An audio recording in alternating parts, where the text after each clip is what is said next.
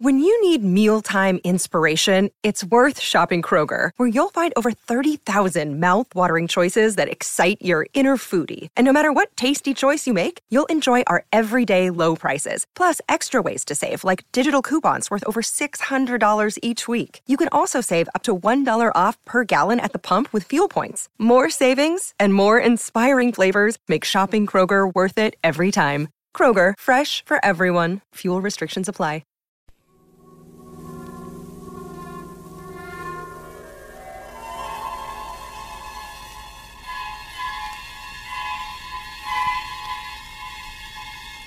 Cape Province, sur de África, madrugada del 12 de noviembre de 1856.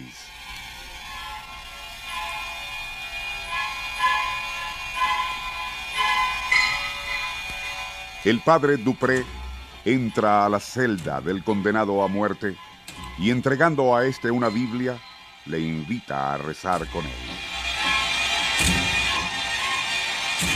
El joven convicto Coloca su mano en el libro sagrado, pero en lugar de plegarias dice, Le juro, Padre, sobre esta Biblia, que yo no maté a Pierre Villiers.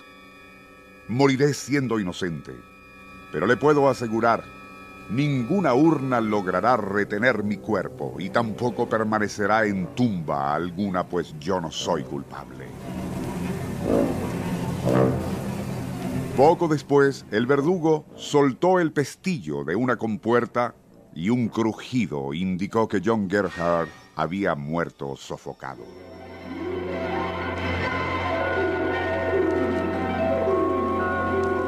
Nuestro insólito universo. Cinco minutos recorriendo nuestro mundo sorprendente. Dos horas más tarde, el cadáver fue colocado en una urna de pino pintada de negro. Debido a las declaraciones del prisionero y para evitar sorpresas, procedieron a fijar la tapa del féretro con clavos especiales, introduciendo luego aquella caja en un catafalco metálico. Este, a su vez, fue sellado herméticamente con plomo derretido. Abierta una zanja de cinco metros de profundidad, depositaron allí la urna rellenando luego la fosa con piedras, arena y tierra. Para mayor seguridad, se colocó guardia armada y permanente alrededor de la tumba. En la madrugada del 23 de noviembre, los guardias John Margulis y Pierre Malena iniciaban su guardia cuando un ruido les llamó la atención.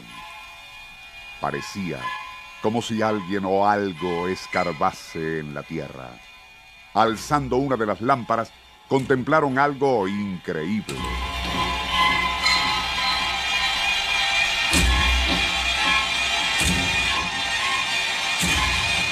La tierra sobre la tumba se estaba agrietando.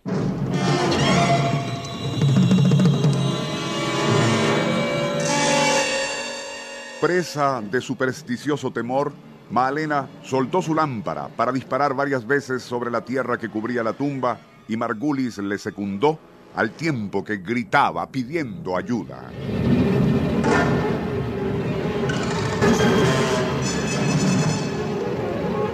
La noticia del suceso se conoció casi de inmediato y aún no clareaba el día cuando reporteros y funcionarios penales se arremolinaban alrededor de dos obreros que removían la tierra y el relleno con el fin de comprobar si la urna permanecía en el fondo.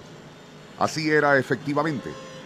Fue tal la insistencia de la prensa que el forense accedió a que se abriese la caja metálica. En su interior, clavada fuertemente, la caja de madera negra. Aún así, y para evitar cualquier especulación, removieron la tapa.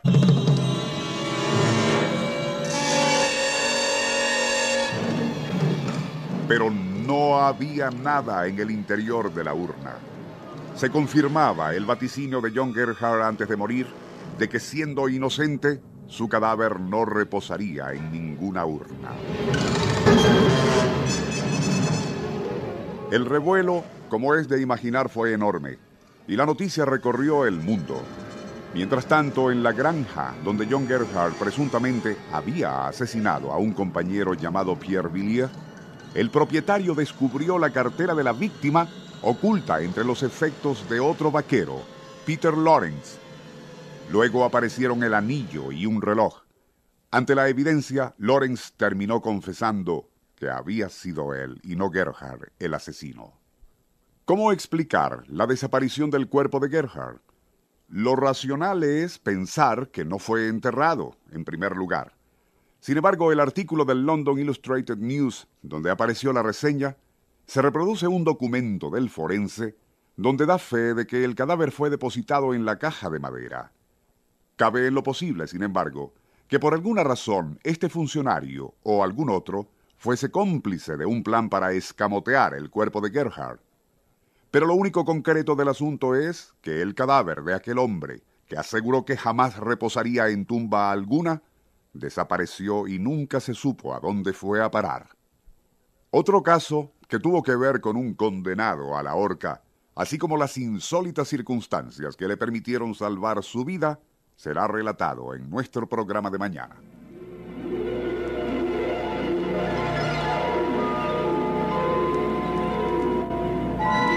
Nuestro insólito universo.